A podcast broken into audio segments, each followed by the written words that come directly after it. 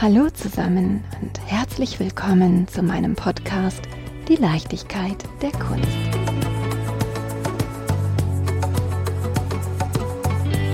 Ich habe es ja schon angedeutet. Hier im Düsseldorfer Ehrenhof habe ich die Ehre und darf auch Alain Bieber kennenlernen. Alain ist Leiter des NRW-Forums Düsseldorf und zeitgleich als Mitbegründer von Rosie DX, einem Studio für Digitalität, mein Ansprechpartner für alle Fragen rund um Digital Art. Denn ich bin ganz ehrlich, so richtig viel weiß ich darüber noch nicht. Und wenn es euch genauso geht, dann taucht mit Alain und mir ein in ein virtuelles Paradies und auch in eine Augmented Reality Biennale. Finden wir mal heraus, wovon hier die Rede ist. Liebe Alain. Ich habe jetzt schon eine Gänsehaut.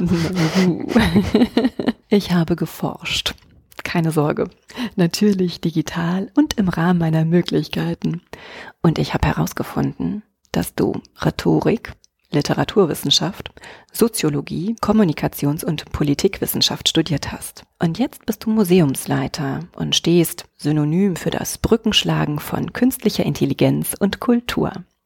Bitte hilf mir mal beim Finden dieser Brücke und stell dich meinen Hörenden einmal vor.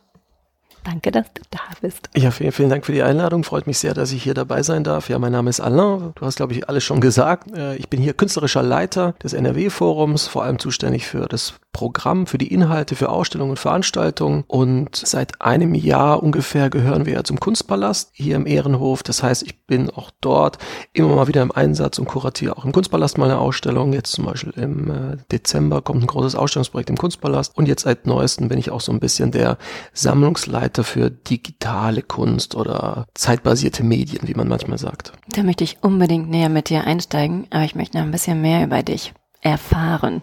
Das mit dem Studium habe ich geklärt. Und dann hast du ja noch einen weiteren ganz spannenden Weg. Und ich würde auch gerne wissen, warum du Alain heißt.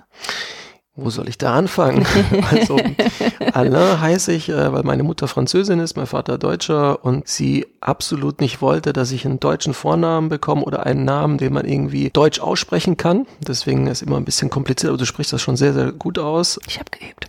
vielen, vielen Dank. Und ehrlich gesagt habe ich immer so alle drei Jahre was Neues gemacht und versucht, mich ein bisschen neu zu finden und was Neues zu, ja, einfach Dinge zu machen, auf die ich mehr Lust habe. Ich hatte angefangen erstmal mit so einer journalistischen Karriere, war bei verschiedenen Medien von Max, damals Volontariat, letzter Milchstraße Volontär, dann bin ich zu Gruner und Jahr gegangen, zum Art Kunstmagazin, da war ich ein paar Jahre, habe im Heft und vor allem die Online-Seite aufgebaut, die sie inzwischen abgeschaltet haben, Ach, extrem nein. traurig. Mhm. Dann war das aber auch immer ein bisschen schwieriger mit dem ganzen Journalismus, so das war schon, ich habe den schon so ein bisschen niedergehen sehen, was so ein bisschen traurig ist. Und dann bin ich zum öffentlich-rechtlichen, dachte ich, probiere mal was Neues aus. Ne? Ich bin bei Arte, das liegt, ähm, sage ich mal, als Deutsch-Franzose und dann noch Kultur interessiert irgendwie nahe, dass man bei Arte landet in Straßburg, sehr, sehr schönes Städtchen, sehr, sehr schöne Zeit. Aber nach drei, vier Jahren, ich habe da Arte Kreativ, das war so ein Labor für neue Formate. Crossmedial war so das große Buzzword damals, einfach so die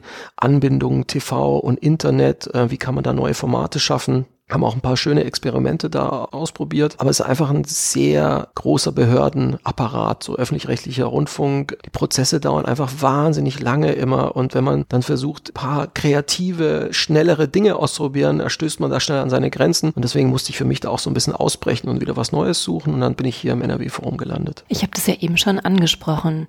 Rosie DX oder die X. Was ist das denn?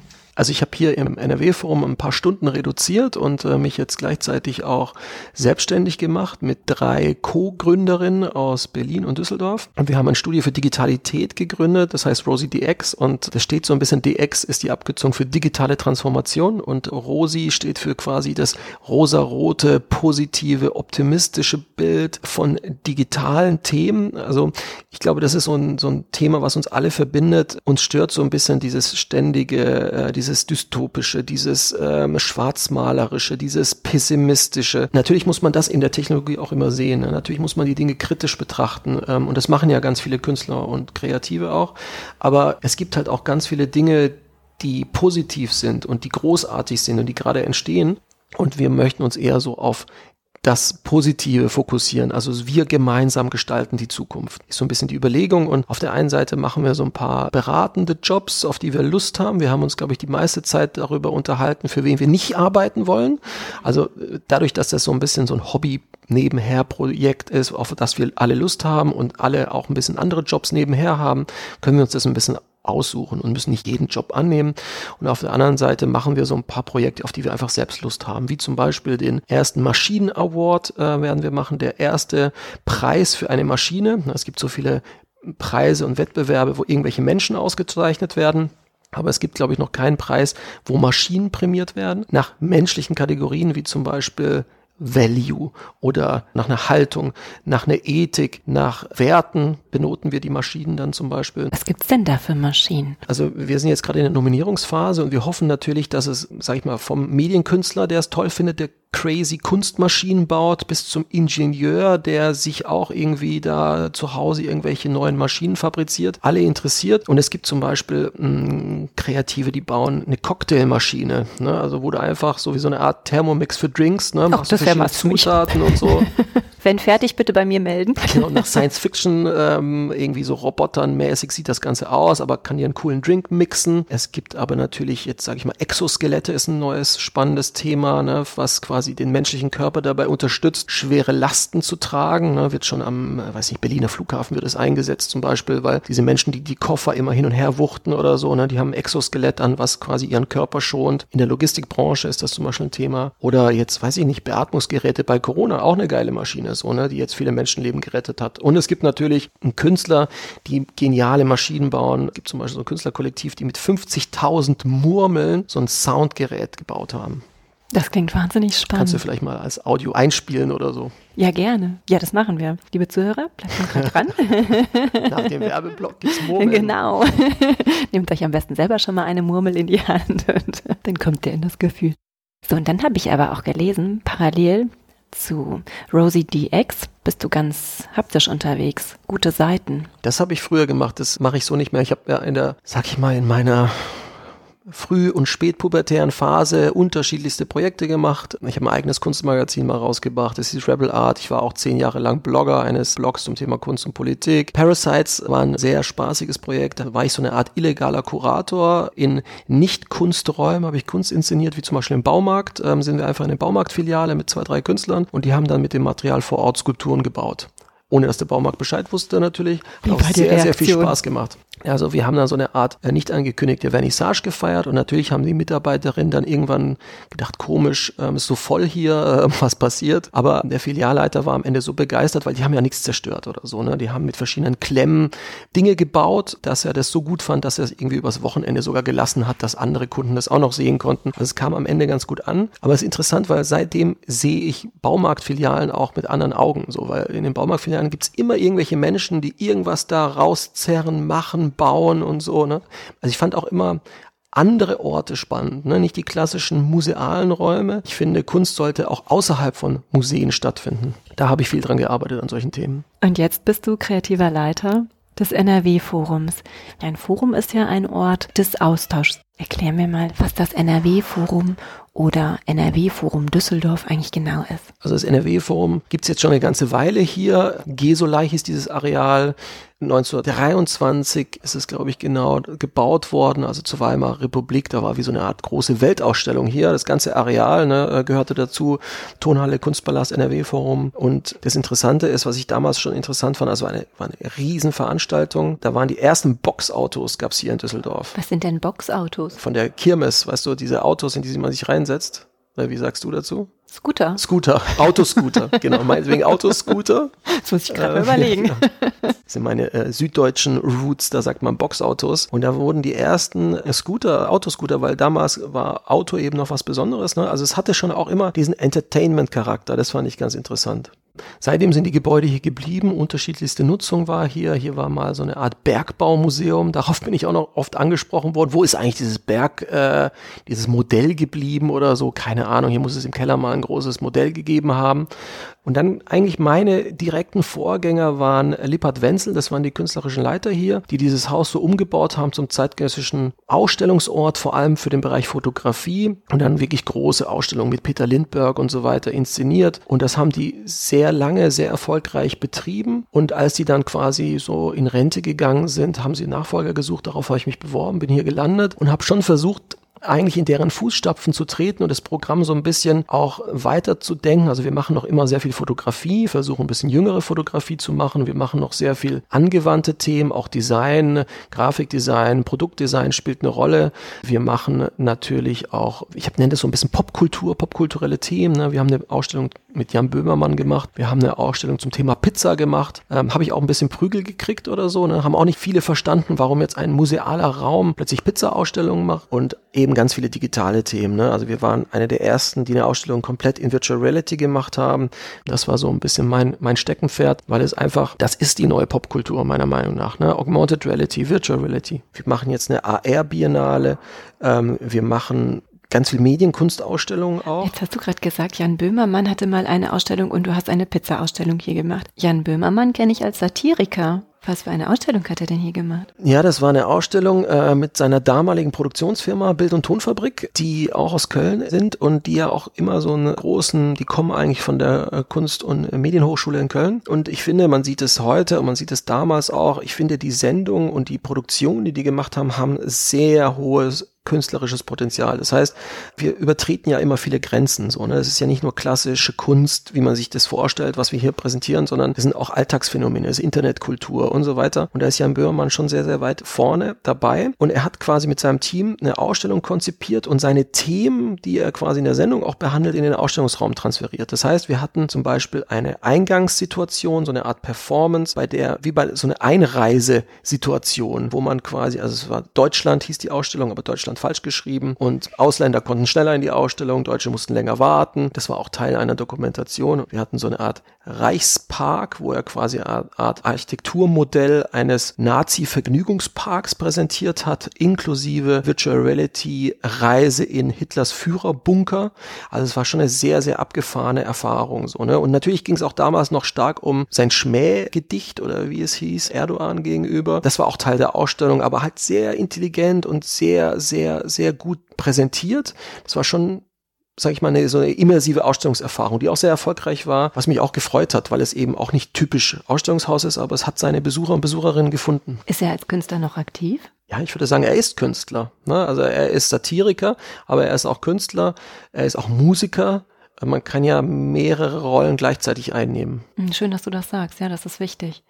Und was war das mit der Pizza-Ausstellung? Ja, Pizza is God hieß die, natürlich auch war ein bisschen ironisch natürlich gemeint, hat auch für Furore gesorgt, weil viele es komplett beknackt fanden, eine Ausstellung, Gruppenausstellung zum Thema Phänomen der Pizza zu machen. Aber wir hatten da Kuratoren, die sich jahrelang mit dem Thema auseinandergesetzt haben und wahnsinniges Material auch recherchiert hatten zu dem Phänomen der Pizza und was perfekt eigentlich vom Zeitpunkt gepasst hat, weil die Pizza wurde gerade zu dem Zeitpunkt zum Weltkulturerbe ernannt. Ne? Die Pizza ist Weltkulturerbe Kulturerbe geworden. Und es ging um das Kulturgut der Pizza und von, ich sag mal, Antilopengang Musik wurde, es gab eine Ode an die Pizza. Es gibt ganz viele Künstler, Künstlerinnen, die sich mit dem Phänomen Pizza auseinandergesetzt haben, in der Malerei, in der Skulptur. Wir hatten Skulpturen aus Pizzakartons zum Beispiel. Wir hatten zum Beispiel eine Performance. Wir haben alle Pizzalieferanten in Düsseldorf angerufen zur Vernissage, dass sie uns zum Zeitpunkt der Vernissage eine Pizza liefern sollten. Und es gab halt eine große Ausstellungssituation und dann kommen plötzlich zehn Lieferanten von den verschiedenen ganzen Order-Services kamen alle und haben eine Pizza delivered, die dann gemeinsam verspeist wurde mit dem Vernissage-Publikum. Das war auch eine Teil der Performance und was übrig blieb, waren die Pizzakartons. Wir hatten ähm, ja unterschiedliche unterschiedlichste Arbeiten, so, ne? Auch natürlich viel in der Internetkultur, Internet-Memes und so weiter ist die Pizza auch ganz wichtig. Was ist deine Lieblingspizza? Das ist eine gute Frage. Wir hatten nämlich zu dem Zeitpunkt sogar eine Pizza-Weltmeisterschaft gemacht und ich durfte als Pizza-Degustator mitmachen. Ähm,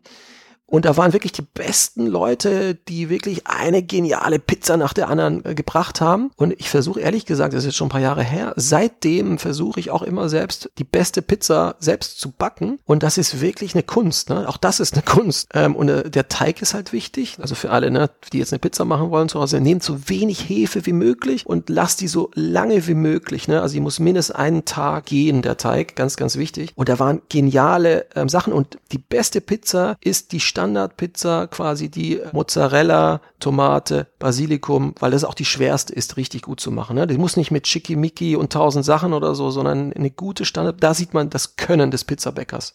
Ich glaube, das Thema Pizza wird dich nie mehr loslassen. Du wirst in jedem Pizzakarton eine Skulptur sehen. Ja.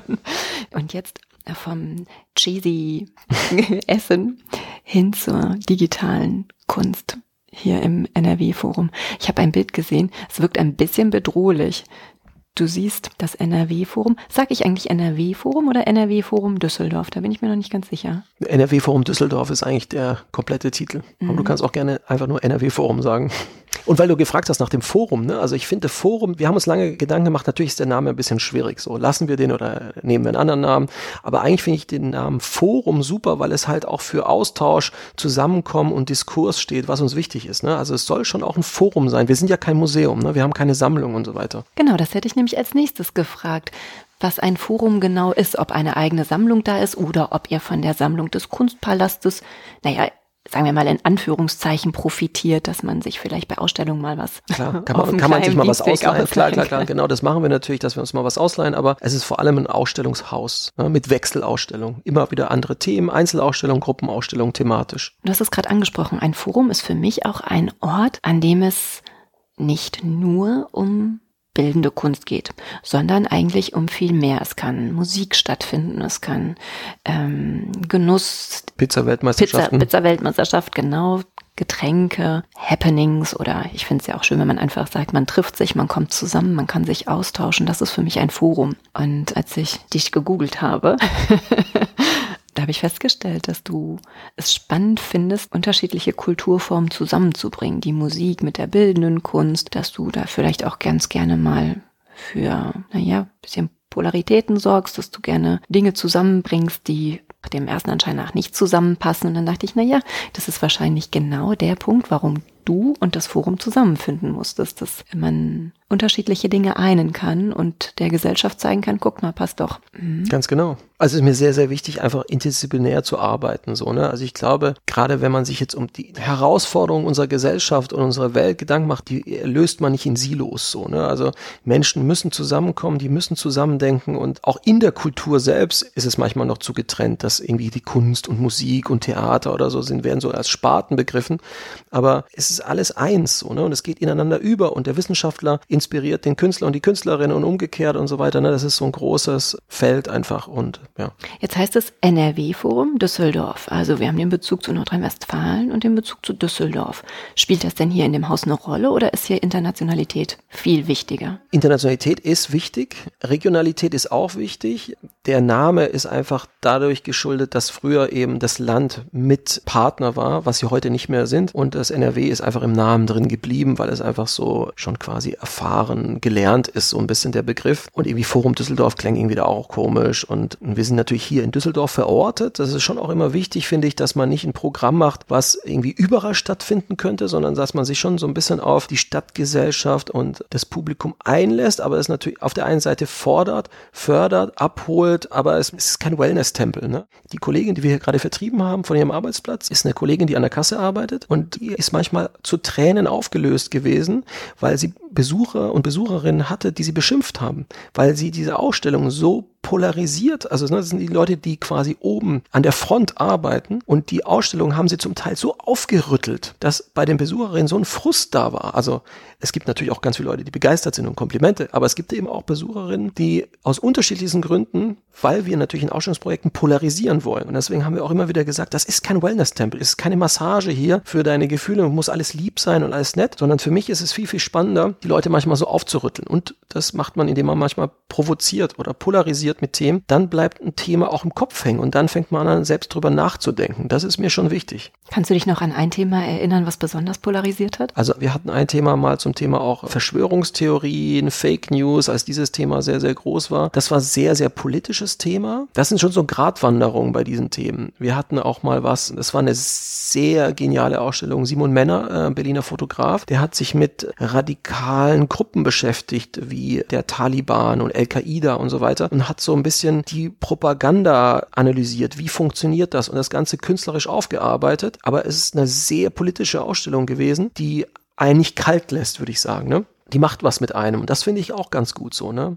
Muss nicht immer so sein, aber ich finde, das gehört auch so zu unserem Job und es ist irgendwo auch ein Bildungsauftrag und es ist ein Diskurs, der da wichtig ist. Und Jan Böhmermann hat natürlich auch viele Leute aufgeregt, ist klar. Ne? Es gibt Leute, die feiern ihn, andere Leute hassen ihn, aber er polarisiert. Aber das finde ich ist spannend im Ausstellungshaus. Das wäre wahrscheinlich für dich das schlimmste, in Anführungszeichen, Kompliment, wenn man dir sagen kann, ach, das war wirklich schön. Ach, das ich glaube, das Schlimmste, genau, nett wäre noch schlimmer. Ne? Mhm. Ne? Ist ja echt eine nette Ausstellung gewesen, wäre ein bisschen eher beleidigend, glaube ich. Ne? Dann würde ich mich eher freuen über Leute, die sich aufregen. Ja. Vielleicht sollten wir darüber mal ein Projekt machen. Wir haben schon ein paar böse Briefe und Mails auch mal gekriegt zu verschiedensten Projekten und so. Ne? Könnte man auch mal ausstellen. Ich würde es gern begleiten. du sprachst gerade nochmal bei Jan Wimmermann an. Da will ich aber gar nicht drauf hinaus. Im Internet habt ihr ein Bild des NRW-Forums Düsseldorf mit einer riesengroßen grauen Wolke, das wirkt wirklich düster und erschreckend. Und beim zweiten Sehen erkennt man, dass das gar keine Gewitterwolke ist, sondern dass das, jetzt weiß ich nicht, ist das jetzt Virtual Art, ist das Augmented Reality, ist das was ist das eigentlich genau? Ja, das ist unser digitaler Anbau, unsere digitale Erweiterung. Und es ist interessant, dass du es das sagst, weil ich glaube, wir haben das einfach an einem Tag fotografiert, als das Wetter so schlecht war. Eigentlich soll das nicht bedrohlich sein oder dunkel wirken. Das ist unser Glaspalast über dem NRW-Forum drüber gestülpt und ähm, den kann man auch betreten und digitale Kunstwerke besuchen. Wir haben den eingeweiht zur Ausstellung Unreal, hieß die damals. Und es war eine Ausstellung, die komplett in Virtual Reality funktionierte. Das heißt, man kam in den Ausstellungsraum, Raum. Es gab fünf VR-Brillen, die von der Decke hingen, die man sich aufgezogen hat und dann war man im digitalen Anbau. Und wir haben das kombiniert. Es gab quasi den realen Raum, zum Teil nachgebildet und den digitalen. Und das heißt, man lief hier die Treppe rauf und kam dann plötzlich in einen ganz neuen Ausstellungsbereich, den es aber in real nicht gibt, sondern nur im digitalen. Und dort im digitalen waren verschiedenste Kunstwerke von ähm, digital arbeitenden Künstlerinnen, quasi nochmal neue Portale zu neuen Welten. Banz und Bowinkel, Theo Triandifilidis waren solche Künstlerinnen, die da mitgemacht haben. Und das war eine sehr spannende Erfahrung, finde ich. Wir haben auch versucht, den Besucher so ein bisschen reinzuzwingen. Es gab keine Monitore oder so. Man musste sich darauf einlassen, auf die Erfahrung. Man musste die VR-Brille anziehen, sonst konnte man den digitalen Raum quasi nicht betreten. Es gab Leute, die natürlich das auch doof fanden, nicht machen wollten, aber es gab auch ganz viele jüngeres Publikum, die das großartig fanden, die vielleicht aus dem Gaming kommen, die so eine Ästhetik und so, solche digitalen Welten schon kennen aus irgendwelchen Spielen und die da total begeistert bei der Sache waren. So anders als beim Game gibt es hier kein Ziel, sondern ne, man wanderte in den digitalen Welten umher und hat verschiedene, sage ich mal so, Erfahrungen gemacht und Werke gesehen von irgendwelchen Avataren, die rumliefen, von übergroßen Insekten und so weiter. Das waren spannende Werke, finde ich. War das sanft oder war das durchaus auch ein bisschen naja, gewaltig im Sinne von, dann kommt das Insekt auf dich zu und du spürst vielleicht eine Emotion wie Angst oder du siehst irgendetwas besonders Schönes und wirst dir deiner Freude bewusst. Ja, ja, also es, es ist inzwischen, glaube ich, sogar bewiesen, dass VR psychologische Effekte hat und auch in unterschiedlichsten Bereichen angewandt wird, nicht nur in der Kunst. Ne? Also ob jetzt irgendwie die Bundeswehr trainiert mit VR, aber auch in der Psychologie gibt es eben VR, wenn du irgendwie Empathie oder sonst irgendwelche anderen Dinge irgendwie trainieren möchtest, gibt es eben VR-Anwendungen, die helfen. Ne? Also es ist schon eine Art Gehirnstimulation, die da stattfinden kann, so durch VR. Diese VR-Ausstellung, die wir gemacht haben, die erste, die war schon eher sanft, eher so entdecken. Ne? Die Insekten sind jetzt nicht auf dich gestürmt und haben dich bedroht, sondern äh, du konntest auch einfach wieder weglaufen, so, ne? wenn es dir irgendwie zu unheimlich war. Aber danach haben wir so das Tempo gesteigert. Die zweite VR-Ausstellung, die wir gemacht haben, hieß Whiteout und quasi nach dem Countdown war man im komplett weißen Raum erstmal. Schon das per se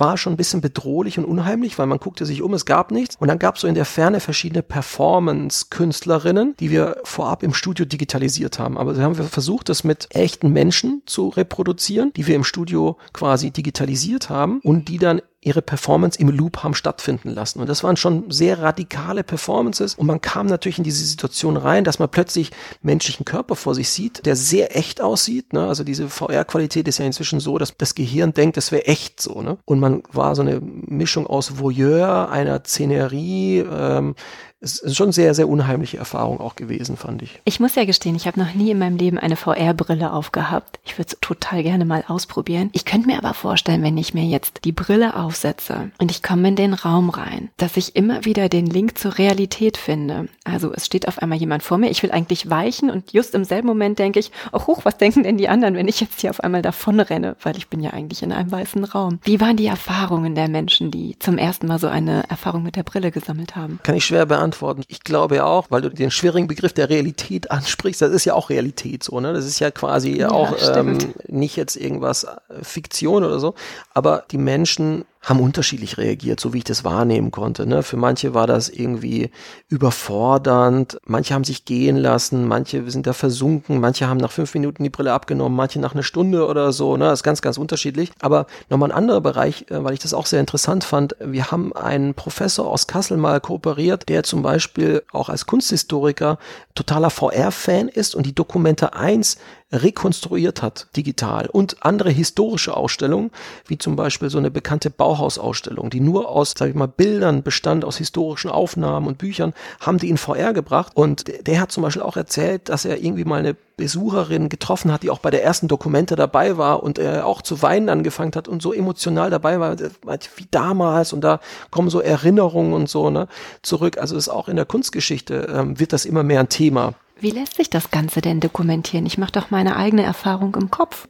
Oder läuft ein Film mit ab, der meine Reaktionen mit aufzeichnen kann? Also du hast natürlich im VR-Szene ist das natürlich wie so eine Art, es gibt ja auch so 360-Grad-Film oder so, ne? Nur ist es dann interaktiv, du kannst dich da auch durchbewegen, du kannst äh, Avatare sehen, du kannst auch Filme sehen und alles Mögliche. Aber natürlich ist deine individuelle Erfahrung, die wird da nicht irgendwie beeinflusst oder so, ne? Also die gehört natürlich dir, die, die spielt dann noch nicht mit oder wird aufgezeichnet. Wobei es bei neuesten Anwendungen könnte es auch nochmal spannend werden, gerade wenn, wenn wir jetzt wirklich in den Bereich KI gehen oder in den Bereich, also künstliche Intelligenz oder wenn wir mit Algorithmen arbeiten würden, dass du quasi dass du eine individuelle, maßgeschneiderte Erfahrung bekommen könntest. Das wäre dann möglich. Dass quasi das System auf dich reagiert, auf deine Emotionalität, auf deine Bedürfnisse, auf deine Wünsche und dass du dann andere Sachen siehst als jemand anderes. Das wäre, glaube ich, schon möglich. Das könnte auch sehr, sehr spannend sein. Ist das was, was dich hier für das Haus begeistern könnte? Ja, auf jeden Fall. Du sprachst gerade schon künstliche Intelligenz an. Ich stelle mir da auch Avatare drunter vor, aber ich bin wirklich ganz, ganz grün hinter den Ohren, was den Bereich betrifft. Spielen Avatare hier im Haus schon eine Rolle? Avatare nicht wirklich. Nee. Also wir hatten so ein Forschungsprojekt auch so ein bisschen, ein bisschen im Kopf. Können wir so eine Art digitalen Kurator-Avatar erschaffen, der vielleicht Ausstellungen kuratiert? Das war so ein bisschen äh, eine Überlegung auch bei äh, nextmuseum.io, was du schon angesprochen hast, wo wir so eine partizipative Plattform einfach haben, wo man gemeinsam Ausstellungen kuratiert. Die Idee dahinter ist so ein bisschen die Machtfrage. Wer entscheidet, was konsumiert und gesehen wird in der Ausstellung. Ne? Also da hat der Kurator ja so eine Machtposition. Als Doorkeeper und Selector von Werken und so weiter können wir das anders machen? Können wir das irgendwie outsourcen? Können wir das an das Publikum übergeben? War so ein bisschen die Überlegung. Und da fände ich es zum Beispiel super spannend, wenn man so eine Art künstlichen Intelligenzkurator hat, der sich aus unterschiedlichsten Daten speist, der quasi uns eine Ausstellung kuratiert. Ich weiß, dass es ein Museum in der Schweiz gab, die hatten so eine Art Online-Grabber und der, das heißt so eine Art ein Programm, was das Internet durchsucht hat nach unterschiedlichsten Kategorien und Kriterien und quasi dem menschlichen Team vorgeschlagen hat, mach doch die Ausstellung. Und das haben die dann auch gemacht. Das war jetzt noch nicht so elaborierter Kurator, es war eher so ne Online-Grabber, der durchsucht so ein bisschen das Internet. Aber so erste Versuche in dem Feld gibt's auch, was sehr, sehr spannend ist. Und ich meine, das ist ja in allen Feldern immer eine, eine spannende Frage, aber man muss da auch keine Angst vor haben. Ne? Also künstliche Intelligenz ist noch nicht so intelligent, wie man denkt. Also es ist eigentlich Machine Learning, das sind Algorithmen, die einfach lernen. So, das ist alles alles. Zum Beispiel ganz interessant ist, ich hatte mal die große Ehre, Sophia zu treffen, wo es immer heißt, Sophia ist der am weitesten entwickelte Roboter, der jetzt übrigens auch malt und Kunst macht und auch bei verschiedenen Talks auftritt und so weiter. Und wir haben die eingeladen. Hanson Robotics ist die Firma. Ne? Hanson ist auch interessant, weil die kommen halt aus dem Puppenspieler, Puppet ne, so ein ehemalige Ach ja, Disney und so weiter. Mhm. Und die hatten da diese Sophia als Roboter und wir waren natürlich total beeindruckt und dachten, wow und so. Aber wenn man jetzt so ein bisschen hinter die Fassade gucken konnte, ist es auch nichts anderes als ein gut designter Chatbot, zum Teil mit vorgeschriebenen Dialogen und so weiter. Ne? Aber so viel Intelligenz ist da noch nicht, muss man dazu sagen. Wenn ich jetzt ganz platt fragen würde, als Otto Normalverbraucher, du bist Kurator, wenn jetzt ein künstlich intelligenter Kurator ankommt, macht dir das nicht Sorge, dass der dir deinen Job wegnimmt? Genau das habe ich versucht zu sagen, dass es immer auf eine Mensch-Maschine-Interaktion ausläuft, dass man keine Angst haben muss vor künstlichen Intelligenzen, die uns die Jobs wegnehmen in allen Bereichen. Maus und Mars haben ein neues Album rausgebracht mit einer KI zusammen, haben die was erarbeitet, so, ne? Also das ist auch Mensch-Maschine-Interaktion in Musik, in anderen Feldern und so weiter. Und ich glaube, dass das eine sehr inspirierende Zusammenarbeit sein kann, wenn Mensch mit Maschine kooperiert. Aber diese Science-Fiction-Dystopien, die uns immer irgendwie vormachen, der Roboter nimmt uns den Job weg oder so, das wird so nicht geben. Ne? Das ist irgendwie ähm, Science-Fiction ne? und da muss man auch keine Angst haben. Sind das Vorurteile, mit denen du dich häufig auseinandersetzen musst? Das ist einfach vieles, was eben aus Medien und Film immer so suggeriert wird. Und ich glaube auch viel Herrschaft funktioniert über diese Machtfrage, die immer wieder Angst suggeriert. Nicht anders funktioniert Politik im Sinne von ich beschütze euch, jetzt kommen die Roboter und ich beschütze euch und so weiter. Und deswegen ist ja auch die Idee mit Rosie eher auf das, ohne jetzt naiv zu sein, auf die positiven Dinge zu gucken oder so. Ne? Also ich bin eher ein Freund von Utopien als von Dystopien. Du bist mit deinem Projekt Rosie DX sehr aktiv. Wie möchtest du digitale künstlerische Herangehensweisen noch mehr hier im NRW-Forum einbringen? Was jetzt neu ist, wo ich mich riesig freue, dass ich da jetzt auch mitarbeiten darf im Kunstpalast, ist quasi der Aufbau der Medienkunstsammlung. Ne, heißt jetzt zeitbasierte Medien, weil da geht's um Zukunftsfragen auf einer Seite, die mit dem digitalen Erbe zusammenhängen. Also das digitale Erbe finde ich auch wichtig, ne? weil gerade das äh, Digitale hat so eine Vergänglichkeit, wobei es auch nicht so richtig stimmt. Ähm, vieles ist ja nicht vergänglich, sondern quasi für immer im Netz, aber vielleicht funktionieren die Datenträger irgendwie nicht mehr und die Webseiten gehen nicht mehr und deine Technik funktioniert nicht mehr. Es hat schon so mehr ephemeren Charakter und es ist trotzdem Kulturgut, was hier entsteht im Internet, auf äh, digitalen Medien, auf Plattformen und so weiter. Und das finde ich zum Beispiel sehr, sehr spannend, mh, so ein bisschen museale Aufgaben zu übernehmen für das digitale Erbe. Das heißt zum Beispiel Facefilter. Megatrend seit vielen, vielen Jahren und so weiter. Eher bekannt von irgendwelchen Teenagern, die sich auf Instagram ausprobieren und verrückte Sachen machen. Aber es gibt auch Künstler und Künstlerinnen, die mit Facefiltern arbeiten und großartige Sachen gemacht haben. Auch digitale Software kann auch Kunst sein. Und dann finde ich auch, dass ein paar Facefilter vielleicht auch in eine Sammlung aufgenommen werden sollten. Einfach auch für die Nachwelt, so wie jetzt irgendwie der Rubens und der Da Vinci und Michelangelo an der Wand hängen und sagt, guck mal, Wahnsinn, was die früher gemacht haben. Ist das ja auch ein wichtiger Teil. Wie könnte so eine Sammlung aussehen? Stellst du dir vor, dass du dann eine spezielle Cloud entwickeln lässt, in der die digitalen Kunstwerke gesammelt werden? Auch eine wichtige Frage. Da sind wir jetzt genau mit den Themen der Archivierung im Bereich Medienkunst sind große Fragen. Da reden wir äh, mit Johanna Phillips, ist die äh, Leiterin des Restaurierungszentrums in Düsseldorf, gerade neben dem Kunstpalast. Wir sind quasi auch Nachbarn. Die kommt vom Guggenheim in New York und ist eine große Spezialistin für diesen Bereich. Und mit ihr erarbeiten wir genau solche Fragen auch zum Beispiel. Das ist zum Beispiel ein wichtiger Punkt, wenn man Medienkunst kauft, wie zum Beispiel eine VR Arbeit sollte man auch den Quellcode kaufen. Weil wenn die Maschine, das Gerät irgendwann in drei Jahren kaputt ist oder nicht mehr existiert, kann man es mit dem Quellcode rekonstruieren. Das, das sind so neue wichtige Fragen. Und ja, am Ende sammelt man es auf digitalen Datenträgern und kann es aber auch quasi im Internet ausstellen oder natürlich wird es auch im Museum Ausstellungsräume geben, wo man dann VR oder AR-Arbeiten zeigen kann. Also wir zeigen ja jetzt im Herbst unsere erste AR Biennale, wo wir auch 20 digitale Kunstwerke kreieren, die man nicht mit dem bloßen Auge sehen kann, sondern nur mit deinem digitalen Endgerät, Handy und so weiter. Und das ist ja auch interessant. Es ist irgendwo da, es ist aber doch nicht sichtbar und am Ende besteht es aus Code, ne, aus Daten, die wir irgendwie präsentieren und sammeln und die liegen dann auf Servern. Wie stelle ich mir das vor? Ich möchte mir die Biennale anschauen. Ich komme mit meinem, ich habe ein einfaches Mobiltelefon. Ist das alles, was ich brauche? Alles, was du brauchst. Du solltest dir dann die passende App runterladen, der AR Biennale. Dann gehst du im Ehrenhof Hofgarten, wird es ja stattfinden. Wir haben Satelliten in Essen und in Köln mit zwei weiteren Arbeiten. In, Im Park vor unserem Haus wird es ungefähr 15 geben. Und dann läufst du quasi da rum. Und wenn du einen Standort entdeckst, ne, der Standort wird wird besonders gekennzeichnet sein mit einer Art Podest, Schild und so weiter. Dann richtest du dein Handy auf so einen Marker, heißt es. Das ist so der AR-Auslöser. Ne? Früher waren das QR-Codes. Das muss kein QR-Code mehr sein.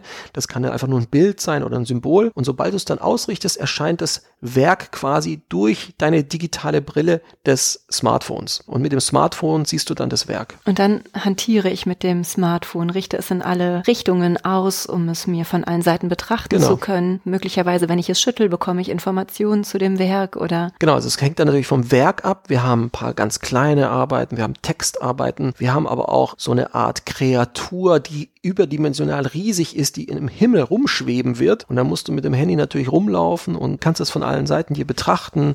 Manche Werke werden auch mit Ton arbeiten und mit Musik arbeiten. Ja, so kannst du es dann wahrnehmen. Wie lange arbeitet ihr schon an dem Projekt? Insgesamt jetzt so, äh, würde ich sagen, so ein Jahr, aber ist immer natürlich Etappen, ne? nicht komplett nur das, sondern wir kooperieren im Dialog mit verschiedenen Künstlerinnen, besprechen die Werkideen, wir geben denen zum Teil auch technisches Feedback. Wir haben einen ganz tollen Partner dabei, ne? das ist Canon, die machen uns die App und betreuen das ganze Projekt so ein bisschen technisch, was super ist. Die bereiten das auf und äh, ja, jetzt sind wir ein bisschen dabei. Letzte Phase ist Kampagne, Gestaltung, Logo. Du hast mir eben gesagt, dass dir politische Kunst recht wichtig ist. Kunst, die polarisiert. Wie ist das jetzt bei der Biennale, bei der AR Biennale? Werden diese Kunstwerke auch eine Message haben oder steht erstmal im Fokus Digital Art? sag jetzt mal ganz bewusst, greifbarer zu machen, verständlicher zu machen. Ich würde schon mir anmaßen zu sagen, dass die Ausstellung, die ich kuratiere, wie jetzt die AR Biennale oder andere Ausstellungsprojekte, da sind die Werke haben alle eine Haltung und eine Meinung und das sind alles Künstler und Künstlerinnen, die großartige Dinge denken und präsentieren und aufmerksam machen. Ich bin überhaupt kein Fan von diesen La Polar, einfach nur dekorative Objekte zu zeigen oder so. Hat auch alles seine Berechtigung und so, aber das möchte ich eigentlich nicht machen, so, ne? Aber ich bin ja auch nicht der einzige Kurator. Es gibt auch andere Kuratoren, Kuratorinnen, die manchmal anders ticken und andere Projekte machen auch alles gut. Aber auch die AR Werke, die man zu sehen bekommt, werden zum Teil polarisieren, werden äh, unterschiedlichste Botschaften haben, je nachdem, was der Künstler intendiert. Jetzt haben wir ja schon ganz viele Begriffe gehabt. AI, KI, Augmented Reality, NFT haben wir noch gar nicht angesprochen. Kannst du meinen Hörenden, ich versuche mich sehr gendergerecht auszudrücken, mal erklären, was was ist? Kann ich sehr gerne probieren. Frag nochmal, welches, was soll ich? Ähm KI und AI. KI und AI. Also es ist ja das gleiche. Erstmal künstliche Intelligenz und auf Englisch Artificial Intelligence. Vor allem ist es lernende Maschinen, Schrägstrich Algorithmen, bekannt zum Beispiel von irgendwelchen äh, Schachcomputern, die inzwischen besser sind als Menschen und die Menschen schlagen, weil sie einfach gelernt haben. Und miteinander trainieren ist zum Beispiel ganz interessant. Also wenn Algorithmen, Schachalgorithmen oder jetzt auch Go zum Beispiel, fand ich auch interessant. Das war das letzte Spiel, wo der Mensch noch stärker war, weil es noch komplexer als Schach eigentlich ist. Aber auch im Go sind die Computer inzwischen so weit oder die Algorithmen so weit, dass ein Mensch keine Chance mehr hatte zu gewinnen. Also das sind so Bereiche, wo Algorithmen einfach stärker sind als das menschliche Gehirn so. Und dann sind natürlich Algorithmen sehr stark darin, auch Dinge zu reproduzieren oder zu remixen, weil sie quasi aus unendlichen Datenbanken schöpfen können. Ne? Aber so funktioniert eigentlich erstmal KI. KI braucht irgendwelche Daten, die irgendwie aus dem Netz kommen, aus unterschiedlichen Quellen und dann können sie Dinge beschreiben, verändern. Ne? Und die sind schon überall. Also in Facebook, in TikTok, wenn wir irgendwelche Videos gucken, tun uns die Algorithmen Videos vorschlagen zum Beispiel. Ne? Und meistens sind diese Algorithmen, haben kommerzielle Interessen, sollen quasi uns noch besser mit Werbung füttern, sollen uns noch besser irgendwie Produkte verkaufen und so weiter. Aber es gibt natürlich sehr viele auch Künstler und Künstlerinnen, die sich mit dem Thema beschäftigen, das auch reflektieren und daraus schöpfen und Produkte und Projekte generieren. Das ist der Teil, den ich natürlich spannend finde. NFT, wofür steht NFT? Non-Fungible Tokens.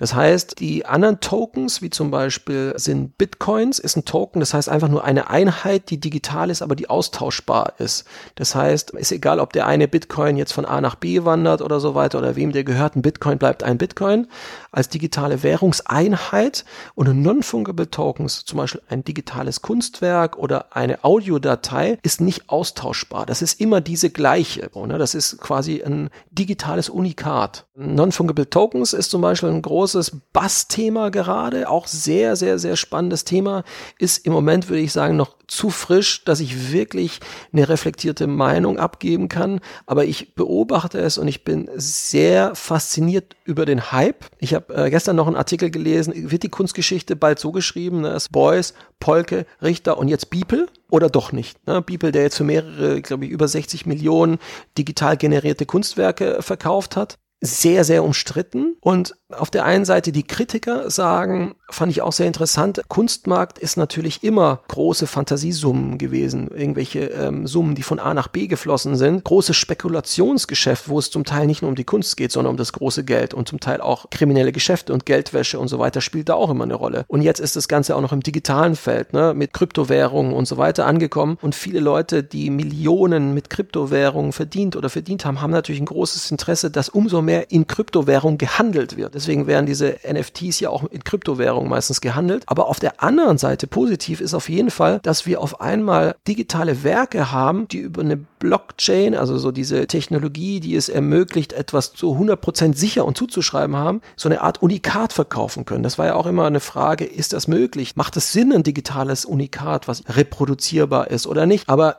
was ich positiv finde, ist, dass Künstler und Künstlerinnen, die im digitalen Feld unterwegs sind, auf einmal eine neue Erlösquelle haben. Weil das war bisher nicht so. Und bisher haben es diese jungen zeitgenössischen Künstler und Künstlerinnen immer sehr schwer gehabt, überhaupt Geld zu verdienen mit ihrer Arbeit, weil es hieß, das ist nicht sicher, kann man nicht wirklich kaufen, kann man so einfach kopieren und so weiter. Dann kaufe ich doch lieber irgendwie ein Ölgemälde für mein Zuhause und so. Da gibt es auf einmal neue Möglichkeiten. Und da sind wir ganz am Anfang noch, da wieder quasi was Positives zu gestalten und draus zu machen. Wie hat sich das entwickelt? Wann, wann spürte man, jetzt geht die Kunst auch in diese ganz digitale Welt? Da sind vielleicht junge Menschen, vielleicht auch alte, die, die sagen so, hiermit möchte ich mich jetzt auseinandersetzen. Wie waren die ersten Schritte, die vielleicht ersten kritischen Gedanken? Und wann fingst du an, das wahrzunehmen? Also die Geschichte der Medienkunst ist natürlich eine lange Geschichte, die würde ich sagen, die begann, als die ersten Computer da waren. So, ne? Dann haben angefangen, ob es jetzt irgendwie aus dem Gaming-Demo-Szene ist, so ein spannendes Feld, wo Leute einfach irgendwelche crazy Trailer gebaut haben für Videospiele. Oder das hat hier in den, in den 80ern war das schon echt groß, so, ne? Oder die ganze Netzkunstbewegung, als die ersten Webseiten kamen und so, ne? Erste Website-Kunstprojekte gemacht haben. Jody ist zum Beispiel eine Gruppe aus den Niederlanden, die gehören zu den Veteranen der Netzkunst. Und irgendwie liegt es wahrscheinlich auch ein bisschen an meinem Jahrgang und ich habe dann auch angefangen, mal, als ich meinen ersten Computer hatte und dann habe ich irgendwie mal auch eine Webseite selbst programmiert und dann habe ich mir natürlich auch viele Dinge angeschaut, die im Netz so entstanden sind und man hat das alles so miterlebt. Das ist Teil meiner Popkultur gewesen, noch vor den äh, sozialen Plattformen, die alles so ein bisschen wieder so ein Walled Garden draus gemacht haben, wo man so eingeschränkt ist in seinem. Ne? Davor war das mehr Wildwuchs. Hier mal eine crazy Webseite, hier ein Projekt und hier ein Blog und so weiter und diese Kreativität im Netz hat mich wahnsinnig fasziniert und begeistert und da wollte ich einfach mitmachen. Ne? Da wollte ich eigene Projekte machen und irgendwann ist es auch so, dass du gleichgesinnte Freunde und Freundinnen triffst, die sich auch für sowas interessieren und dann sind viele Künstler und Künstlerinnen dabei und so entsteht so ein bisschen so eine Community eigentlich. Und jetzt bist du hier und gibst vielen Menschen die Möglichkeit, sich zu präsentieren. Kommen eigentlich auch Leute zu dir und sagen, das ist überhaupt gar keine Kunst. Klar, gibt's auch. Jetzt gerade ist natürlich der Austausch ein bisschen schwieriger, aber das ist eine Diskussion, da stelle ich mich gerne auf die Bühne und diskutiere mit allen, die das kritisieren oder nicht gut finden. Bis zum nächsten Tag, hat Josef Beuys mal gesagt. Wir können hier gerne bis morgen früh diskutieren. Ich würde mich auch so gerne bis morgen früh mit dir unterhalten, aber ich glaube, so langsam nähern wir uns unserem Ende. ich bin total glücklich, dass du mich hier an die Hand genommen hast. Haben wir eigentlich geklärt, was Augmented Reality ist? Kann ich auch noch mal versuchen, schnell zu sagen. Also virtuelle Realität, also VR ist eben, da brauchst du eine, eine Brille dazu. Man verschwindet komplett in der digitalen Welt, die komplett generiert ist, also gerenderte Realität irgendwo.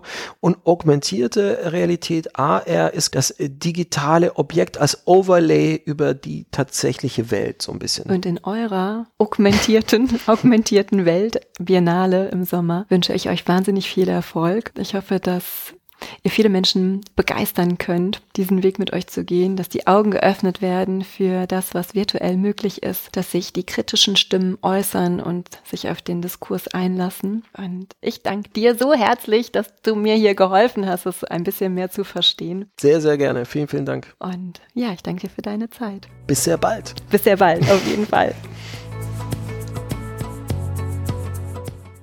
Immer auf der Suche nach spannenden Gesprächspartnern, die euch und mir die Welt der Kunst entschlüsseln und ein Stück weit näher bringen, reise ich quer durch Deutschland. Wenn du den Podcast Die Leichtigkeit der Kunst unterstützen möchtest, dann freue ich mich über deine Spende auf paypal.me slash Leichtigkeit der Kunst.